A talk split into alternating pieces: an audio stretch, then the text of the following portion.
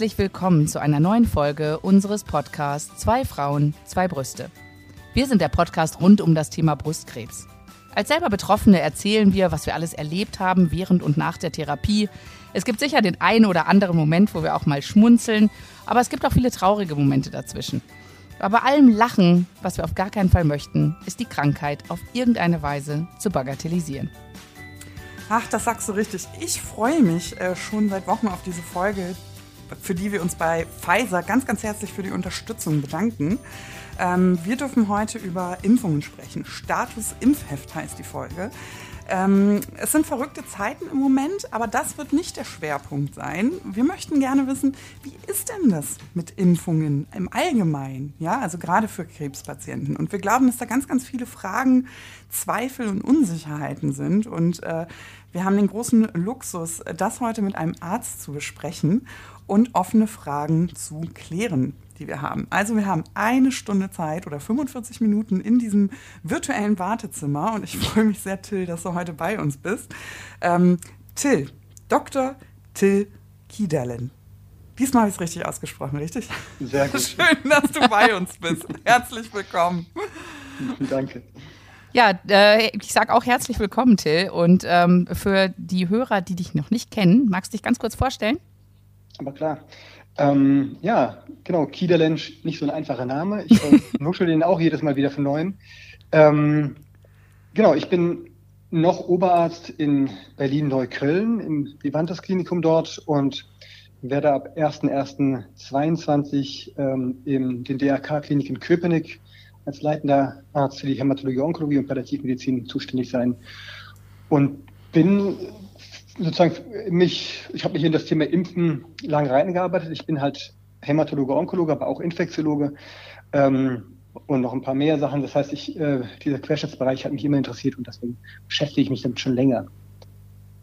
Dann haben wir äh, genau den richtigen heute hier. Ähm, jetzt mal so in, in dein Wartezimmer geguckt, natürlich äh, ne, Schweigepflicht und Co. Aber begegnen dir Impfhefte, die vielleicht gar nicht so prall bestempelt sind? Also ich gehe davon aus, aber warum könnte das wohl so sein? Also wenn man so will, sprichst du da was an, was also indirekt richtig ist. Das Interessante ist ja, dass beim Onkologen und Hämatologen ja meistens die Impfhefte gar nicht auftauchen. Der klassische Impfarzt ist ja der Hausarzt.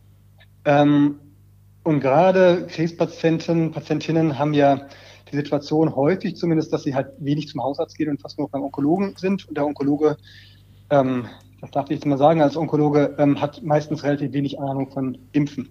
Und das ist auch nicht seine Priorität, weil der hat ja, ja sozusagen Wichtigeres zu tun. Deswegen taucht das Impffest meistens nicht auf und der Hausarzt kümmert sich dann auch nicht mehr richtig drum, weil das ist jetzt ja ein Krebspatient, eine Krebspatientin und dann fällt das relativ rasch hinüber. Ja, also, also ich kann da aus der Praxis erzählen. Bei mir also war es der Kinderarzt. Und zwar der Kinderarzt, da war ich mit meinen Kindern da und dann sagt er, naja, Sie als Krebspatientin ist ganz wichtig, jetzt, äh, das war letztes Jahr, dass Sie die Grippeimpfung auch bekommen. Wenn Sie mhm. möchten, kann ich Sie impfen. Super. Super, oder? Sind auch ganz toll, also ich muss ja sagen, ich bin ja so ein bisschen das Negativbeispiel. Äh, ich hatte mein Impfheft äh, selber gar nicht in der Hand. Es lag sehr, sehr lange bei meinen Eltern. in der Dokumentenschublade.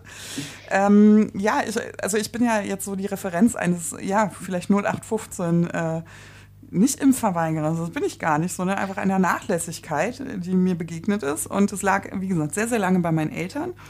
Und als ich schwanger war, da wollte man meinen Impfstatus wissen. Da bin ich erstmal kurz in Panik ausgebrochen. Ich habe gedacht, wo ist denn dieses Heft? Ne? Das war vor acht Jahren. Und äh, ja, zu meiner Schande muss ich natürlich also muss ich natürlich sagen, dass das gar nicht so gefüllt war, wie es hätte sein sollen. Ne? Also das ist vielleicht ein bisschen ungünstig, aber ich bin damit ja auch nicht alleine. Begegnet es mir das natürlich als die Kinder. Die Kinder wurden ja durchgeimpft, ne? Dann, also die bei den U-Untersuchungen und äh, spätestens natürlich zur Einschulung mit der Einführung der Masernimpfung äh, als, als Pflicht oder als Voraussetzung für, die, für, die, äh, für den Schulbesuch. Ähm, Till, rette mich, ich bin damit nicht alleine, richtig? Nee, absolut. Ich glaube, das ist also ein grundsätzliches Problem, ganz unabhängig von jetzt ähm, einer Krebsgrunderkrankung, dass wir ja in der Kindheit regelmäßig geimpft werden und dann gibt es ja eine ziemliche Pause. Und ja. dann verschwindet halt dieses Heft halt irgendwo in der Akte oder in der Schublade und dann stapelt man was drauf und man weiß gar nicht mehr, wo es ist. Das ging mir auch so, muss ich ganz klar sagen. Das ähm, ist, glaube ich, ein bisschen unglücklich, wenn man so will, vom Prozedere mit dem Impfheft. Da haben wir noch keine richtig gute Alternative bis jetzt. das geht, glaube ich, fast allen so, muss man sagen, außer jetzt sehr ordentliche Menschen. Okay, das, äh, naja, das schauen wir mal. Also ich sag, wenn die, wenn die elektronische Patientenakte kommt, dann äh, kann man ja auch da direkt äh, die, den Impfstatus vielleicht mit abbilden. Und ich denke, wir haben ja jetzt alle Apps, wo man auch Impfungen sehen kann. Also vielleicht ist da ja. das die Zukunft. Das wäre ja ganz schön.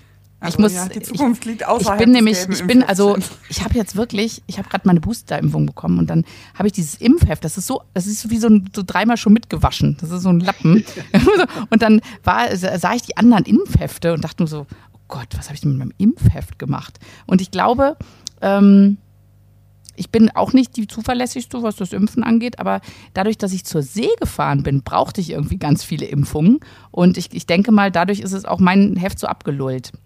Aber was mich jetzt interessieren würde, was sind denn so Gründe, weswegen Menschen sich dann später, also nach den ganzen Impfungen, die sie hatten als Kinder, dann doch noch später impfen lassen? Also Tollwut zum Beispiel, Tetanus, das sind ja so, das heißt Tollwut noch nicht so, aber Tetanus zum Beispiel, haben ja die meisten Menschen und die musst du ja alle zehn Jahre auffrischen lassen.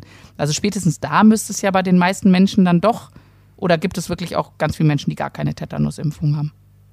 Gibt es natürlich auch einige. Also ich glaube, es gibt, ist eine Mischung. Ähm, es gibt, glaube ich, einige Menschen, die einfach dann auch nicht zum Hausarzt gehen. Es gibt ja auch viele, die einfach dann auch sozusagen gar keinen Kontakt haben. Und die Hausärzte sind ja meistens die, die darauf achten. Mhm. Oder es gibt halt Anlässe, äh, sich impfen zu lassen. Reisen beispielsweise, mhm. ähm, hast du es angesprochen, ähm, wo man halt dann zu einem Hausarzt oder vielleicht sogar zum Reisemediziner geht und der sich das Heft halt mal anschaut das Problem ist, glaube ich, eher dieses aktiv darauf achten, man ist ja immer wieder dran, das macht halt auch keiner. Ne? Das muss halt, entweder macht der Hausarzt, mhm. und man muss ja jetzt mal sozusagen, um die Ehre der Hausärzte hochzuhalten, inzwischen gibt es ja auch ganz schöne Programme, wo die Patienten, wo der Impfstatus eingetragen wird beim Hausarzt und die erinnern einen dann dran, sozusagen, ist man wieder so weit. Aber ich glaube sozusagen, dass Leute selbst dran denken, 18 Jahre sind um, ich muss mir wieder impfen lassen, das passiert, glaube ich, halt selten.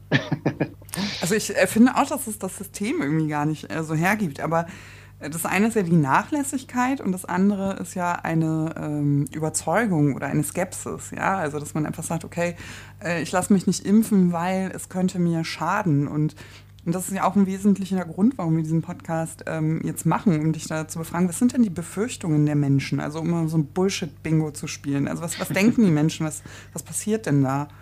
Oder was könnte schaden? Also ich glaube, es gibt eine ganze Menge ähm, Sachen, die einem da um die Ohren fliegen. Der Klassiker ist ja die Grippeimpfung.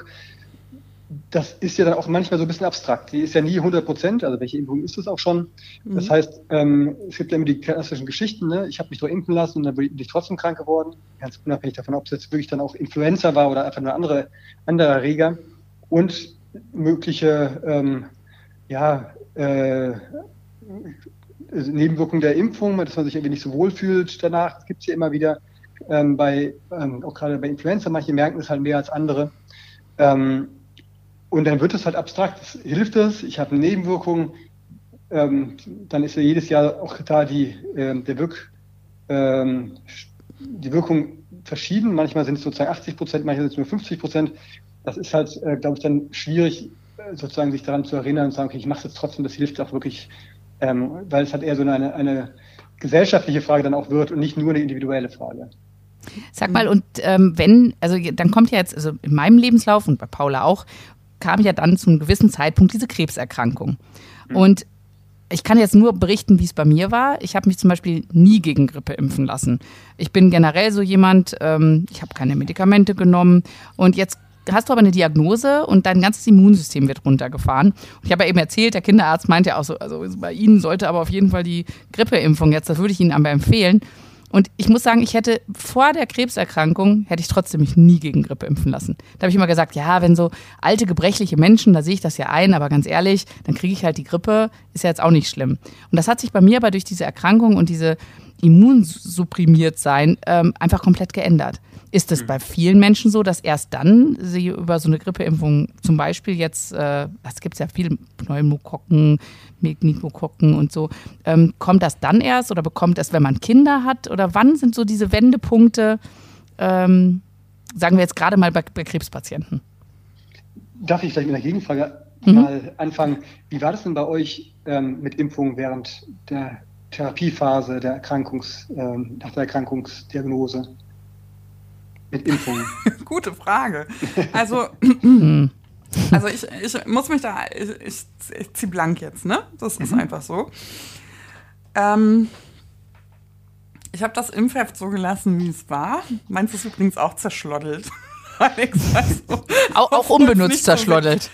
auch unbenutzt zerschloddelt. Ich glaube, das ist irgendwie liegt an der Papierqualität. Ähm, ich habe das so äh, gelassen erstmal, äh, weil mich tatsächlich viele Stimmen erreicht haben. Also ich war ja bei einigen Ärzten und wie es so ist, ne? Ein Arzt, viele Meinungen, aber Fakt ist, ich war nie beim Fachmann. Also das muss man einfach mal so sagen. Ich habe mhm. mich viele aus dem Bauch heraus ähm, ähm, Dinge verlassen Ne? Also ich würde es jetzt nicht und jetzt kurz vor der Chemo, jetzt während der Chemo, mhm. jetzt sind die Blutwerte schlecht, jetzt würde ich es nicht machen. Der andere sagt, was, sie sind doch nicht unbedingt Blutwerte, das peppeln wir alles auf, machen wir jetzt. Und das hat mich so dermaßen gelähmt einfach, also wirklich gelähmt. Mhm. Ähm, ich tat irgendwie besser damit, neben dem ganzen Krebsbrumborium das Heftchen wieder in den Stapel zu schieben. Und ich glaube aber, ähm, oder ich, was ich bereue, also ich bereue nichts, weil es ist nichts passiert, aber das ist ja immer so eine Glückssache. Das ist ja beim Impfen immer so, ne? Also mhm. du impfst dich ja nicht gegen, äh, ich weiß nicht, Tetanus, weil du morgen befürchtest, an Tetanus zu erkranken, sondern es geht ja auch einfach darum, so eine Prävention. Also eigentlich steht ja über diesem ganzen Impfthema das Thema Prävention. Ich habe es nicht zugelassen und ich muss auch ganz ehrlich sagen, dass ich auch kein, kein Grippe, also ich bin auch nicht gegen Grippe geimpft, war ich auch noch nie, weil diese Verunsicherung, also ich hatte so eine neutrale Haltung dem Thema gegenüber tatsächlich. Ähm, und es hat mich wahnsinnig verunsichert. Also wahnsinnig verunsichert im Sinne von, ähm, es ist ja auch eine autoimmune Krankheit gewesen, ne? also gerade im triple-negativen Brustkrebs möchte man da eingreifen mit Fremdstoffen. Es galt so viel zu lesen mit äh, Totimpfstoffen, mit Lebendimpfstoffen. Ich bin ganz ehrlich, es hat mich einfach überfordert. Deswegen habe ich das Impfheft einfach wieder zur Seite gepackt und aus aktuellen Anlass wieder hervorgezogen. Aber das so, soll so nicht sein. Also eigentlich äh, nutze ich das jetzt hier mal hier als aufmerksame Patientin, um hier noch was zu lernen. Ähm, ja, lass ihn mal so stehen. Punkt. Aber finde ich super, das ist ein, können wir gleich drüber sprechen. Das sind so ganz klassische Probleme, die du ansprichst.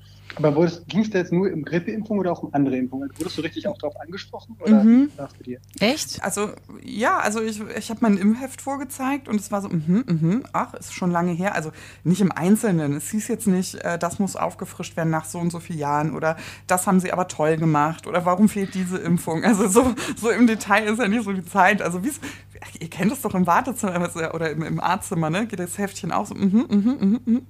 Aha. Punkt. Nie mehr drüber gesprochen. Ähm, ja, ich weiß nicht, aber vielleicht kannst du ja was dazu sagen. Also, ähm, was ist denn da jetzt dran an diesem, äh, ja, man ist immunsuppressiv und natürlich sollte man sich ähm, äh, nach außen hin schützen, das sehe ich ja auch ein.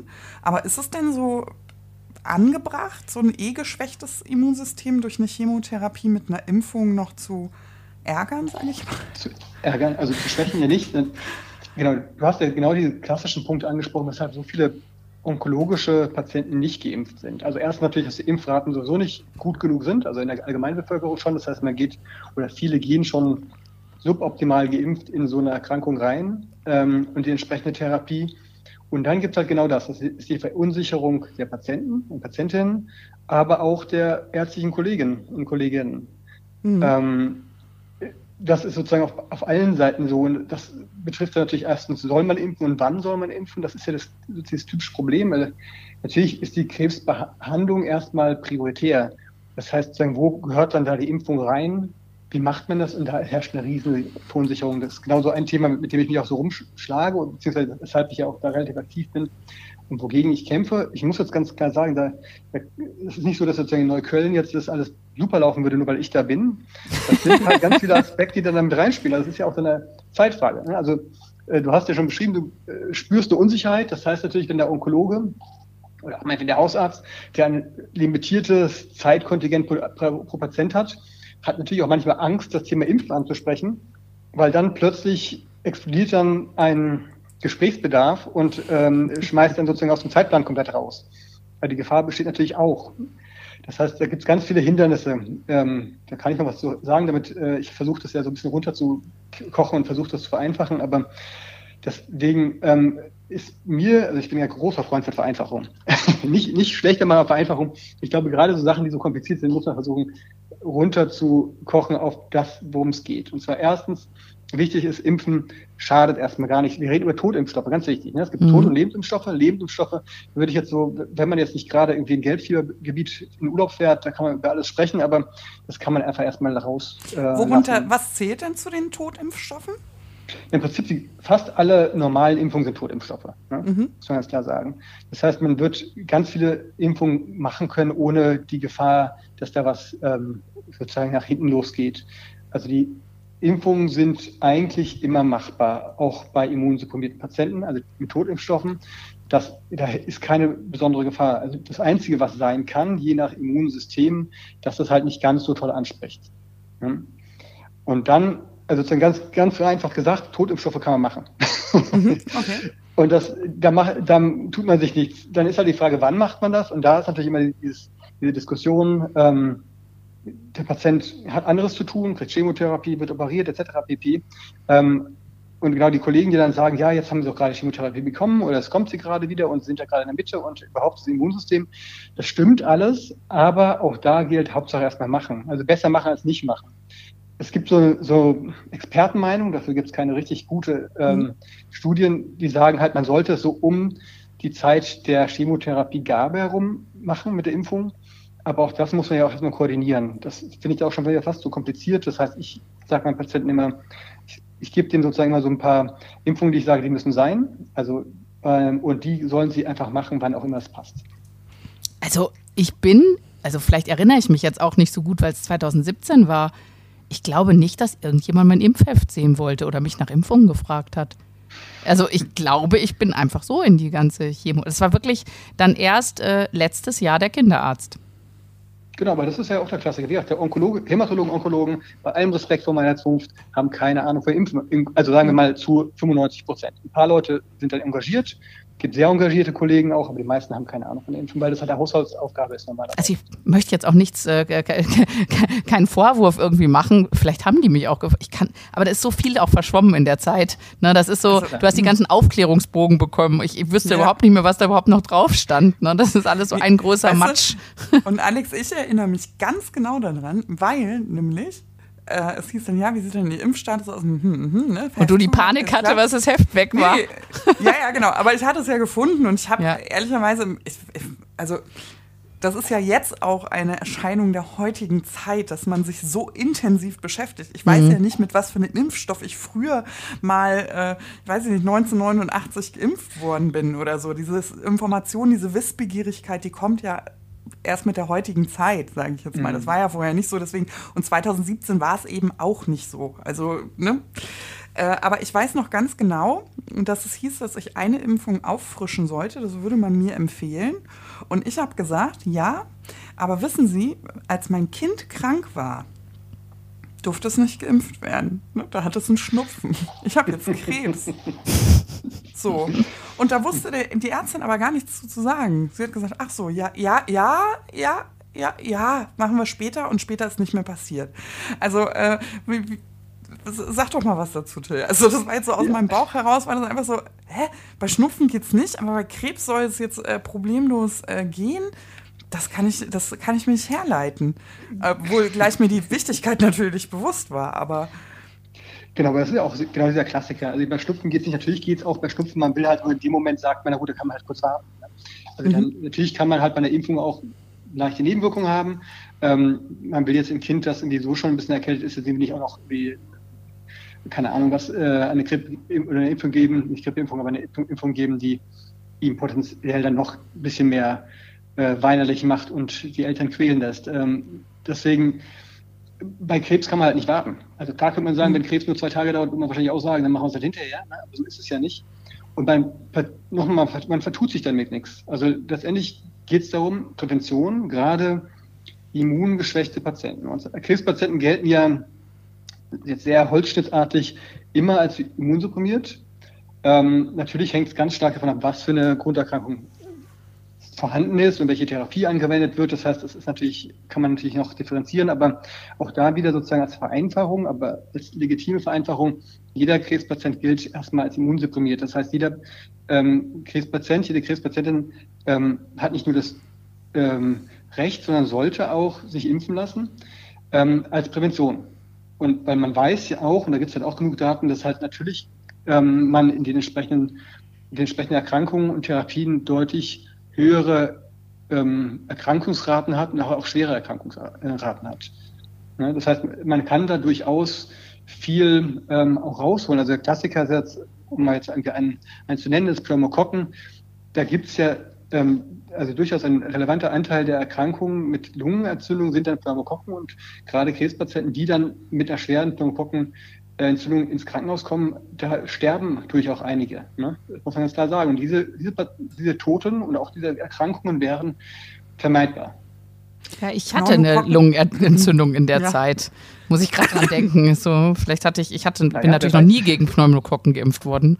Mhm. Ähm, wer weiß. Aber Gott sei Dank, nach acht Tagen mit Antibiotika ging es dann doch wieder besser.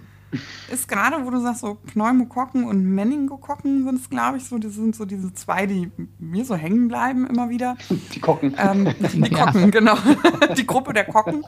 Ähm, aber sag doch mal, ähm, ist das also viele sagen ja auch, ne, das muss man auch ganz klar sagen, ich impfe, ich lasse mich nicht impfen, weil die äh, Krankheiten sind äh, schon fast ausgestorben. Also man profitiert jetzt vom Herdenschutz, vom, von der Impfung der anderen, entscheidet sich deswegen bewusst dagegen. Aber wo begegnen mir denn Pneumokokken oder Meningokokken? Ist das wirklich so ausgestorben oder ist das eigentlich so eine aktive Erkrankung? Also einfach um so eine Relation sich mal äh, vorzustellen. Da, darf ich dazu was einwerfen? Also wir haben in der Familie, gibt es Kinder, und ich habe dieses Wort Pneumokokken in meinem Leben noch nie gehört. Seit es diese Kinder gibt, kriege ich immer wieder Anrufe. Ja, die haben jetzt wieder Pneumokokken. Also schon wieder Pneumokokken. Das, also ich habe das Gefühl. Ich höre mal Streptokokken. Habe ich, oder, also, ach nee, es, Streptokokken waren es, genau. Das habe ich verwechselt. Guck mal, diese ganzen Kocken, ich komme ganz durcheinander. Und da habe ich gedacht, wenn mein Kind krank ist, das ist noch nie untersucht worden, ob das irgendwas im Hals hat. Ähm, ist das, und da habe ich gedacht, ist das so, weil wir es nicht untersuchen, dass es nicht da ist? Oder ist es wirklich selten? Also, äh, äh zwei Fragen auf einmal. Es ist, es ist natürlich so, so, dass wir ganz oft gar nicht nachschauen und das natürlich dann auch nicht wissen. Ähm, jetzt hängt es natürlich ganz stark von sozusagen dem, äh, der Erkrankung ab, über die wir sprechen. Pneumokokken gibt es viel. Das mhm. ist auch nicht selten, überhaupt nicht. Meningokokken ist relativ selten, muss man zugeben. Das mhm. ist ähm, bei Meningokokken das Argument, dort sich impfen zu lassen. Das wäre auch was, wo ich sagen würde, dass, da, man fängt erst mit was anderem an, aber Meningokokken sind, äh, äh, sagen wir, es gibt Erkrankungen von Meningokokken und die können wirklich dramatisch verlaufen. Ne? Das ist wirklich höchst unschön. So eine Meningokokken-Sepsis ist ähm, ist wirklich grauenvoll anzusehen. Da sterben die Patienten häufig und das, das ist wirklich ein ganz, ganz schlimmes Krankheitsbild. Das heißt, dort ist sozusagen das Argument für die Impfung vor allem die Schwere der Erkrankung, die aber zugegebenermaßen relativ selten ist. Pneumokokken gibt es häufig. Und das natürlich, wenn man über andere Sachen redet, Herpes Zoster, also Varicella Zoster Virus, ist, das haben wir fast alle mhm. in uns. Ne? Das, ähm, da gibt es auch eine Impfung gegen, die, da geht es halt darum, die Reaktivierung zu vermeiden, die halt gerade bei Patienten mit geschwächtem Immunsystem sehr häufig sind. Ne? Das heißt, es hängt sehr stark vom, von der Erkrankung ab, über die wir gerade reden. Eine Influenza gibt es jedes Jahr neu, eine neue Version. Ja, wir sind ja so glücklich, dass wir jemanden mal hier aber so, so haben, dem man das jetzt alles mal fragen kann, was mich seit Jahren schon bewegt hat. Und so diesen ganzen Themen. Ich finde es super. Dankeschön. Mhm. Gerne. Also gerne. Geht, geht mir tatsächlich auch so. Also ich habe jetzt so mitgenommen, okay, du bist, ähm, also Schnupfen ist kein Hindernisgrund am Impfen. Also es ist kein No-Go, weil ich sah da immer so ein Kreuz, so nein, ne, Kind mit Schnupfen wird nicht geimpft, aber man tut das aus rein pragmatischen Gründen, die bei Krebs einfach wegfallen, ja. Ähm, aber es empfiehlt sich zum Beispiel, wenn ich das richtig verstanden habe, dass man da eher so stabilere Tage, also ich zum Beispiel war nach einer EC-Chemo jetzt äh, recht ähm, angegriffen, ja, also ich fühlte mich so nicht, nicht unbedingt so fit, fidel und lebensfähig. Da wäre zum Beispiel so ein Zeitpunkt einer Pakli-Chemo besser, ja, also die, die kommen zwar wöchentlich, aber man hat so ein besseres Wohlbefinden oder vielleicht stabilere Blutwerte, dass man sowas vielleicht mit seinem Onkologen bespricht, dass man das besser timen kann. Würdest du da mitgehen, also wenn es so um Zeitpunkte der Impfung geht, wenn man sich dafür entschließt, dass man so, oder ist es Also das ist natürlich eine stark persönliche Entscheidung. Grundsätzlich sollte man es natürlich, natürlich so früh wie möglich machen. Ne? Also mhm. das Ganze nach hinten schieben natürlich vergrößert die Chance, dass man sich dann immer in der Zeit dazwischen einfängt. Ähm, natürlich, wenn man sich nicht so fühlt, dann geht es halt nicht. Das ist ja eine persönliche Entscheidung. Ähm, dass einen jetzt aber natürlich die, die Impfung jetzt, glaube ich, noch mal noch mehr aus dem äh, aus den Latschen haut als die Chemotherapie ist, glaube ich, macht das nicht so den Unterschied, wenn ich, okay. mal so sagen darf. Glaube, also macht dann auch nichts mehr. Das macht das, also wenn man sich so schon, ich glaube nicht, dass das wirklich einen großen, das groß, einen großen Unterschied machen würde in dem Moment. Man würde eher sagen, halt pragmatisch, halt, wenn man halt die Chemotherapie bekommen hat und durch dieses klassische Loch durch ist und dann Richtung nächste Chemotherapie geht, oder auch kurz nach der Chemotherapiegabe, da sollte man es machen, weil da zum einen, man so sagt, das Immunsystem ist in dem Moment noch am besten, um auch dann in äh, dieses, äh, die Impfung zu aufzunehmen und äh, eine Immunität zu entwickeln, ähm, wenn es sich halt so reinbauen lässt. Wenn man sagt, es geht halt irgendwie nicht, aus welchen Gründen auch immer, geht nur an einem anderen Tag, dann ist es auch so. Wie, wie gesagt, besser impfen als nicht impfen. Weißt du, was ich gerade äh, noch mal so einwerfen will, weil das auch so aus dem Bauch heraus gerade kommt? Das passiert gerade total viel aus dem Bauch heraus. Super. Äh, nein, weil, weil diese äh, Impfthemen, ja, das ist, also so Gesundheitskampagnen haben es immer schwer. Also was heißt Kampagne? Es ist ja jetzt einfach so ein Informationsaustausch. Wir machen das viel in Richtung Prävention, Brustkrebsprävention. Wir sagen, tastet euch ab und kriegen Gegenwind und so, nein, wenn da was wäre, ich taste mich ja um Himmels Willen nicht ab. Wenn man das mal so laut ausspricht, kann man sich ja kurz fragen, macht das Sinn, was der andere gerade sagt? Ja, ich taste nicht, weil ich könnte ja was finden. So, wir glauben nicht, ja, aber genauso ist es ja mit der Impfkampagne im weitesten Sinne auch, ja. Also du sagst, ähm, auf jeden Fall im Meningokokken, also hier, ne, Achtung, Achtung, ja, also Meningokokken-Impfung äh, äh, ist zwar selten, aber wenn sie da ist, äh, so, ein, so, ein, so eine Infektion, ja, dann äh, Heidewitzka, da sterben die Leute aber wirklich dran, ja.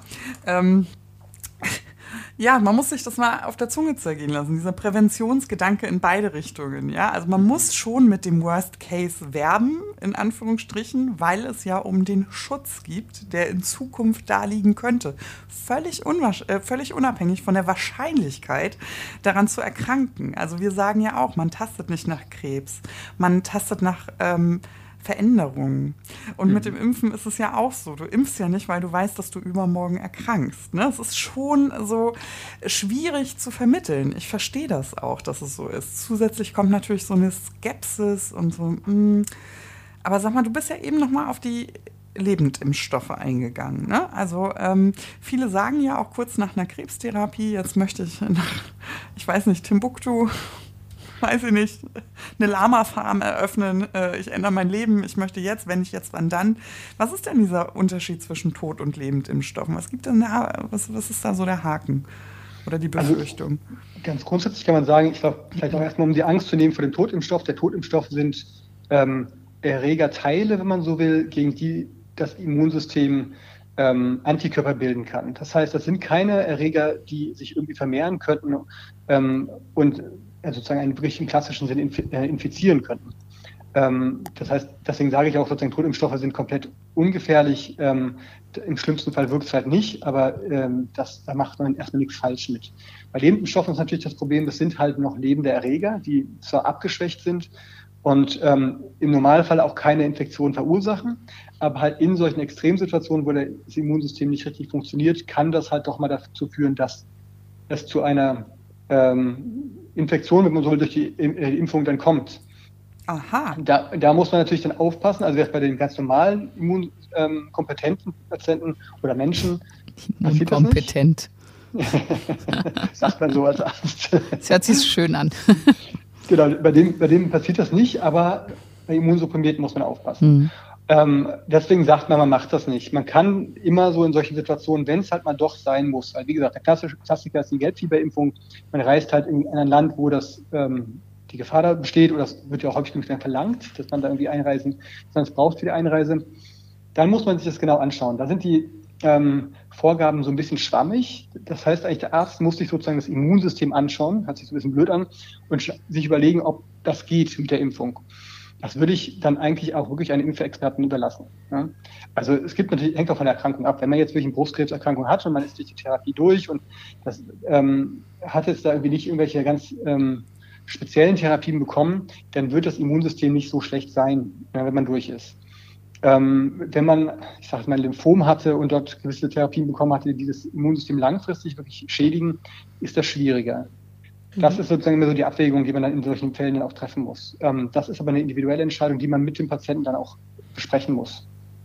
Also okay, spannend, das war mir so gar nicht bewusst. Das heißt eigentlich, wenn ich das so zusammenfasse, würdest du sagen, immer impfen. Es ist egal, in welchem Stadium in meiner Krebstherapie ich bin. Die einzige Ausnahme wäre ein Lebendimpfstoff. Da würdest du dann genau. zu einem Spezialisten gehen, richtig? Genau. Meine Oder gibt es irgendwelche anderen Ausnahmen? Also gibt es irgendwas, was dir noch einfällt, wo du sagst, nee, also in dem Fall, da würde ich dann auch sagen, lieber nicht. Ja, also genau, hast du schön zusammengefasst. Letztendlich ist meine Message immer Totimpfstoffe. Lebendimpfstoffe jetzt, wenn es nicht sein muss, lassen. Genau. Mhm. Es gibt so eine Situation, es gibt ein paar äh, Therapien, also die man bei Lymphomen beispielsweise gibt, sogenannte CD20-Antikörper, die ähm, und auch ein paar andere Antikörper, die schwächen das Immunsystem langfristig und da baut man wahrscheinlich keinen richtigen Impfschutz auf. Das heißt, da macht es wahrscheinlich wirklich nicht so viel Sinn, sich impfen zu lassen, obwohl man im schlimmsten Fall sich auch nichts damit vertut. Also das ist jetzt auf die aktuelle Situation nur kurz eingegangen. Also da man viel durchaus auch äh, Corona-Impfungen bei in diesem Fall, muss man ganz klar sagen. Ähm, weil man sagt, man vertut sich nichts, dem besten Fall hilft es. Aber sozusagen ja, so ja, einfach, ne? Äh, Vereinfachung. also so, so weiter Bullshit-Bingo gespielt. Äh, Wäre mhm. tatsächlich mhm. mal so, so, so ein äh, Thema gewesen, dass viele Krebspatienten sagen, ich bilde ja eh keine äh, Antikörper. Also kann ich es doch lassen. Genau, das stimmt halt einfach nicht. Man muss ja ganz klar, klar sagen, es hängt halt ganz stark ab von den ähm, Grundvoraussetzungen erstmal. Es gibt nur ein paar Thera Therapien, wo man das vielleicht so stehen lassen kann. Aber bei den meisten Therapien bildet man natürlich durchaus Antikörper. Also es ist ja nicht immer so, dass das ähm, Immunsystem komplett auf, am Boden ist. Mhm. Ne? Ähm, deswegen kann sich, sagen wir mal, der, ich sag jetzt mal, die durchschnittlichen äh, Krebspatienten Patienten und Patientinnen können sich natürlich impfen lassen. Bei ein paar Ausnahmen kann man darüber sprechen. Das ist also ich habe es ja nicht so mit Wahrscheinlichkeiten, ne? Wahrscheinlichkeit und die, also die Wahrscheinlichkeit ja, dass ich äh, mit 30 an einem metaplastischen triple-negativen Mammakarzinom erkranke, war ja nun ausschwindend gering. Manchmal hat man aber ähm, das große Glück. Deswegen weiß ich aus meinem Empfinden her, dass wenn es um Statistiken geht, das erreicht mich häufig gar nicht so. Und dann brauche ich so ein bisschen Tacheles. Wo lasse ich sowas denn prüfen? Wer ist denn mein richtiger Ansprechpartner? Wenn ich jetzt, weiß ich nicht, in Buxtehude wohne, wen, wen ruft man da an? Einen Virologen? Geht man da, also wer ist ein Hämatologe, ein Onkologe? Was ist mein Ansprechpartner, wenn ich sage, ich mag Wahrscheinlichkeiten, aber bitte prüfen Sie mein Immunsystem, ob ich jetzt eine Impfung empfangen kann? Genau, also diese Entscheidung das muss man mit dem Hämatologen-Onkologen besprechen, also dem, mhm. behandelnden Hämatologen-Onkologen, wenn es um Impfungen geht. Aber nochmal, das haben wir am Anfang gesprochen, da gibt es ja auch durchaus viel Unsicherheit auf der Ebene. Mhm. Das äh, ist ein Problem, womit wir uns auseinandersetzen müssen, muss man sagen. Also eigentlich äh, würde ich jede, jedem Patienten und jeder Patientin empfehlen, ähm, zum einen natürlich den behandelnden ähm, Onkologen anzusprechen, auf die Impfungen und auch den Hausarzt anzusprechen, weil das ist ja genau sozusagen diese Lücke. Der Hausarzt ist der eigentliche Impfarzt und der Onkologe leitet die Therapie und eigentlich müssen die beiden sich absprechen. Ähm, und je nach Engagement der entsprechenden Ärzte geht das mal, glaube ich, leichter und mal schwerer. Ähm, das wird halt, muss man dann immer in einem entsprechenden Fall einfach gucken. Aber ich würde darauf beharren, dass man darüber spricht. Also wenn der ähm, Onkologe sagt, nee, Sie bekommen, ich sage jetzt einfach mal Rituximab, das geht bei Ihnen einfach momentan nicht, macht erstmal keinen Sinn, dann kann man das vielleicht erstmal so stehen lassen, aber Sie bekommen Chemotherapie, das machen wir nicht, ist ein, kein gutes Argument, muss man mhm. ganz klar sagen. Also kann man, ist es doch schon mal ähm, ganz wertvoll, dass man auch als Patient gar nicht wartet, bis das Impfheft abgefragt wird, sondern dass man selber vielleicht nochmal aktiv wird und, und äh, da genauer nachfragt und ins Gespräch geht. Ne? Also, Auf jeden Fall. kleine Side-Info, sagt das unbedingt eurem Arzt auch mit den Tod- und Lebendimpfstoffen. Also Kompetenz genau. glänzt. ja, wahrscheinlich überhaupt, dass man das, das Impfheft auch mal mitnimmt zum Onkologen. Das wäre, wie gesagt, ich kann mich einfach nicht erinnern, ob ich es dabei hatte oder zeigen musste. Ähm, aber das wäre vielleicht auch noch mal so ein, so ein Hack. So, nimm einfach mal dein Impfheft mit.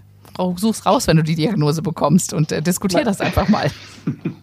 Man kann es ja noch viel weiter fassen. Also Im Prinzip sind ja Patienten und Patientinnen ja gut beraten, grundsätzlich bei der Therapie auch am, äh, so ein bisschen dabei zu bleiben. Ne? Also es läuft auch mal was schief bei anderen Aspekten und immer nachfragen. Das lohnt sich also so grundsätzlich.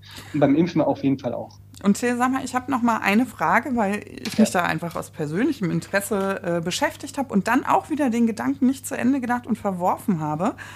Ähm, es gibt ja heutzutage also früher, da wurden wir ja gegen alles quasi einzeln geimpft. Ne? So, so steht es ja auch in unseren Impfheften.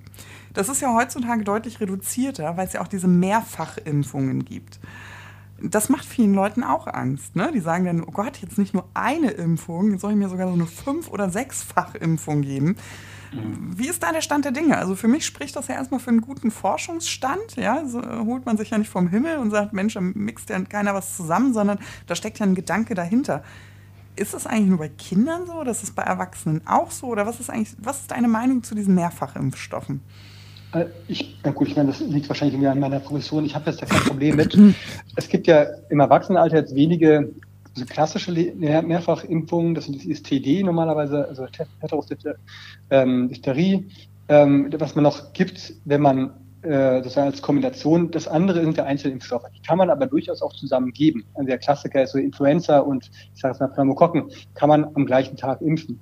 Ähm, das äh, spricht sogar was dafür manchmal. Man sagt sozusagen, diese doppelte äh, Gabe kann das Immunsystem sozusagen besonders anregen, um halt auch einen guten Immunschutz äh, zu, äh, zu bilden am Ende.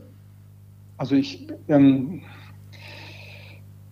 wie soll man die Angst nehmen? Letztendlich ist es ja, es gibt ja mehrere Ebenen. Erstens, wir sind ja die ganze Zeit mit, mit Viren und Bakterien ähm, in Auseinandersetzung. Ne? Also wir sind ja besiedelt von Bakterien und Viren, muss man ganz klar sagen. Also um mal ein paar Nummern rumzuschmeißen, äh, wenn wir unseren Körper nehmen als Ökosystem, äh, haben wir ja mehr sozusagen virale und äh, bakterielle Zellen in und um uns, als wir eigene Körperzellen haben. Das heißt, wir sind ja die ganze Zeit in der Auseinandersetzung mit unserer Umwelt und das gehört, dafür ist unser Immunsystem ja auch da, dass sozusagen die Aspekte auf, aufrechterhalten werden. Und ähm, dass man jetzt bei der Impfung halt sagt, man will gegen einen speziellen Erreger nochmal ähm, impfen und das auch ein bisschen boostern, im Sinne dessen, dass da auch wirklich eine gute Immunantwort gebildet wird, ist jetzt nichts Ungewöhnliches für den Körper. Der Körper ist ähm, die ganze Zeit dabei, sich, äh, das Immunsystem ist die ganze Zeit dabei, sich mit Erregern auseinander, auseinanderzusetzen. Mhm.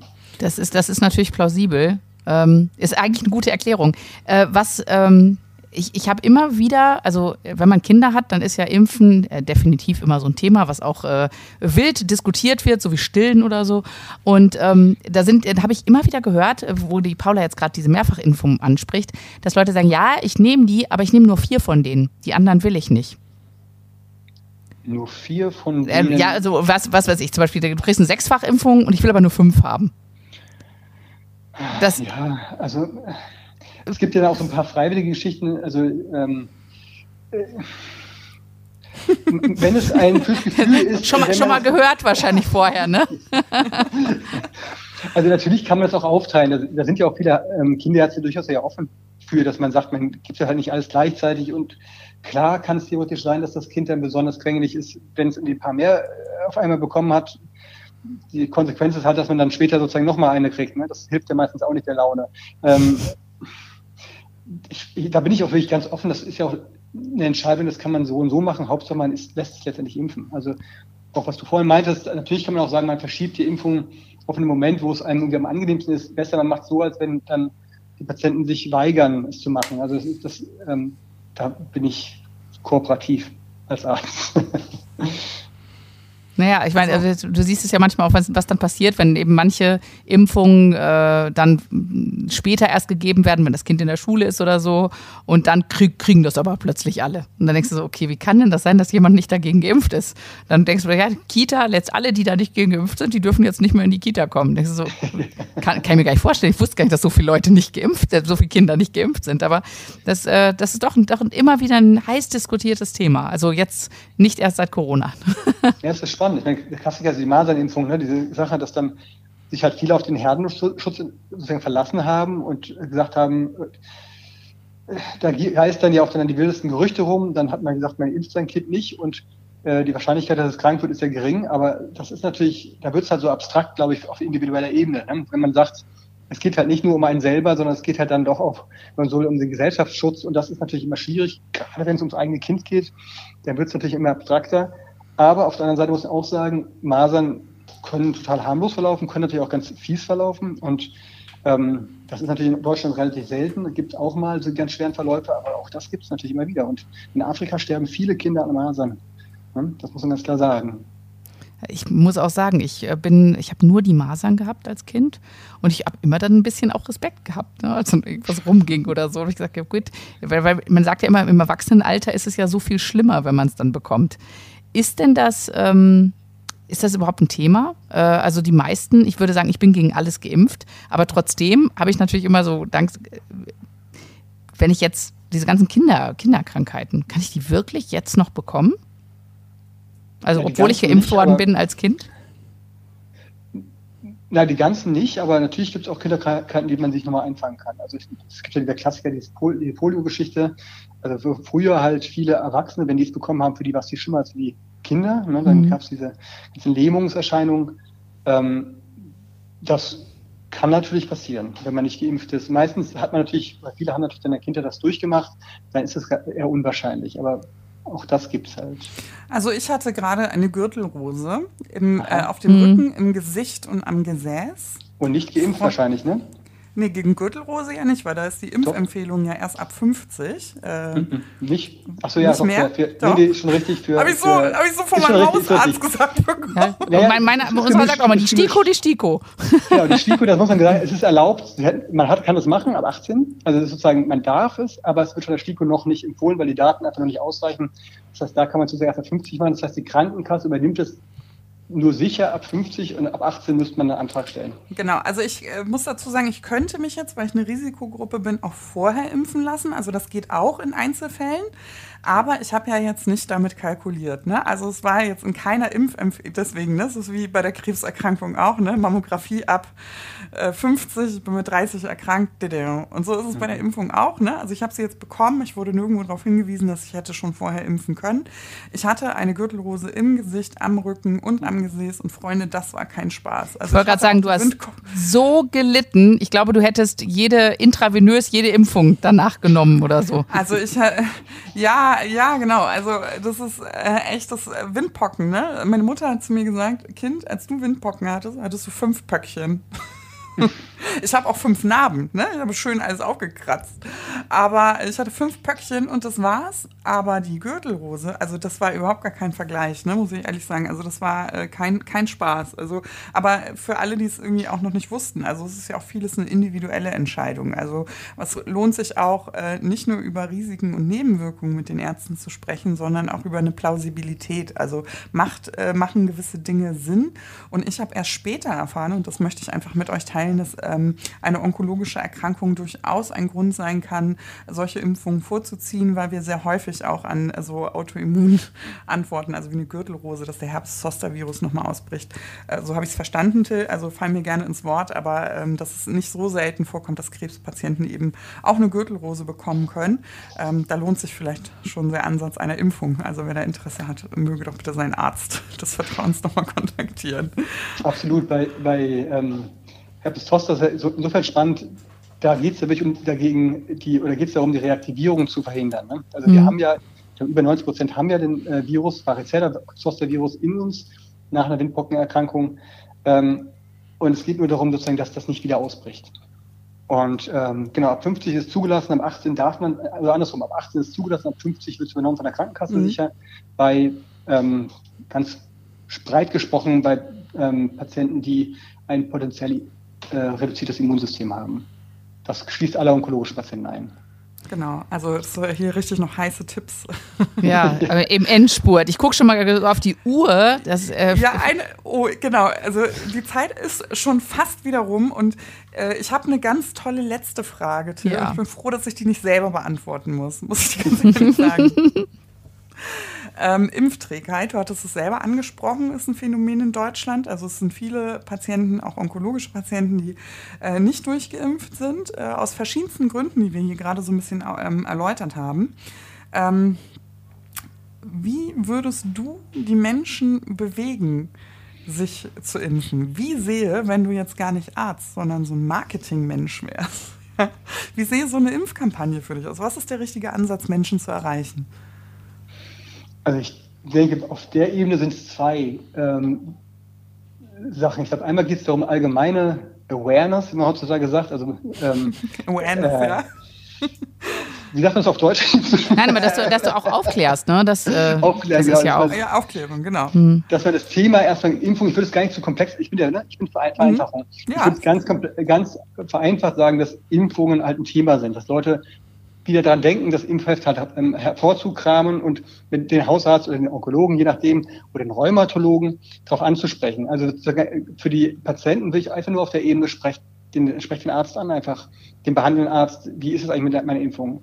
Das wäre, glaube ich, sozusagen der, ähm, der Aspekt und ich, das ist mein Ansatz, sozusagen auf konkreter ähm, onkologischer Ebene versuche ich halt Konzepte, Konzepte zu entwickeln, dieses allen Seiten vereinfachen, die wichtigsten Impfungen durchzuführen. Und das ist, ähm, also ich sage jetzt mal, äh, mein Konzept ist Easy Vaccination Oncology. Da geht es darum, sozusagen ähm, Must-Have-Impfungen zu vereinfachen, dass die auch durchgeführt werden. Und zwar, dass sowohl der Onkologe, der keine Ahnung hat davon, ähm, als auch der Hausarzt, der Angst davor hat, eine onkologische Patienten zu impfen, das äh, einfach machen können und richtig. Also, also auf der einen Seite den Patienten die Sicherheit geben und die aufzuklären, dass es das gibt, auf der anderen Seite aber auch die Ärzte Sicherheit zu geben, dass sie es auch verabreichen und auch ansprechen. Genau. Ja, und ich, ich würde da tatsächlich noch einen dritten Aspekt ergänzen wollen ähm, sondern also auch so einen gesellschaftlichen Aspekt. Ja, also egal, ob wir über Kinderimpfungen sprechen oder über Erwachsenenimpfungen aktuellerweise, es gibt nicht nur Impfbefürworter und Impfgegner. Also die breite Masse befindet sich dazwischen und viele haben ja aus dem Bauch heraus eine Skepsis, die vielleicht in Unwissenheit fruchtet oder holt die Leute da ab, wo sie sind. Also das ist einfach so meine, zeigt nicht mit dem Finger, spaltet nicht die Gesellschaft, mhm. macht keine Vorwürfe, geht nicht mit dem erhobenen Zeigefinger ran. Ich glaube nicht, dass es der richtige Weg ist. Ich glaube, die Menschen müssen abgeholt werden, wo sie stehen. Und ähm, das klappt in allen Ebenen eigentlich mit Verständnis viel, ne? mit Kommunikation und Verständnis. Das wäre noch so mein dritter Aspekt, den ich da gerne in den Raum werfen würde viele Gespräche führen. Genau, das ist halt ähm, schwierig. Das ist eine Zeitfrage, genau. Ist, aber genau. es ist ein bisschen wie beim Krebs. Ne? Je mehr darüber geredet wird, je weniger ist es ein Tabu und je mehr befassen sich die Leute damit. Und genauso ist es ja eigentlich auch beim Impfen. Ne? Je mehr Wissen du hast, äh, dann weißt du auch, wovon du redest und dann kannst du auch eine äh, Entscheidung treffen, ob es jetzt das oder das ist, aber dann ist es nicht so, ach, ich habe da gehört und mein Nachbar hat erzählt und äh, ah nee, mache ich nicht. ne? In dem Sinne jetzt Empowerment. Ja, wirklich hier auf die Uhr. Ne? Sehr gut. Ja. genau. Bevor wir jetzt hier wie Thomas Gottschalk 20 Minuten überziehen, verabschiede ich mich an dieser Stelle. Ein riesengroßer Dank geht nochmal an Pfizer für die Einladung äh, von dir, Till, auch. Und äh, wir bedanken uns für deine Zeit, für deine Geduld und für das Pläuschchen. Und äh, ja, viel Erfolg für den neuen beruflichen äh, Abschnitt, der auf dich wartet. Und ähm, genau, Dankeschön und bis zum nächsten Mal. Ich Tschüss. danke euch. Ja, herzlichen Dank. Tschüss. Haben wir wieder viel gelernt dieses Mal. Bis dann. Tschüss.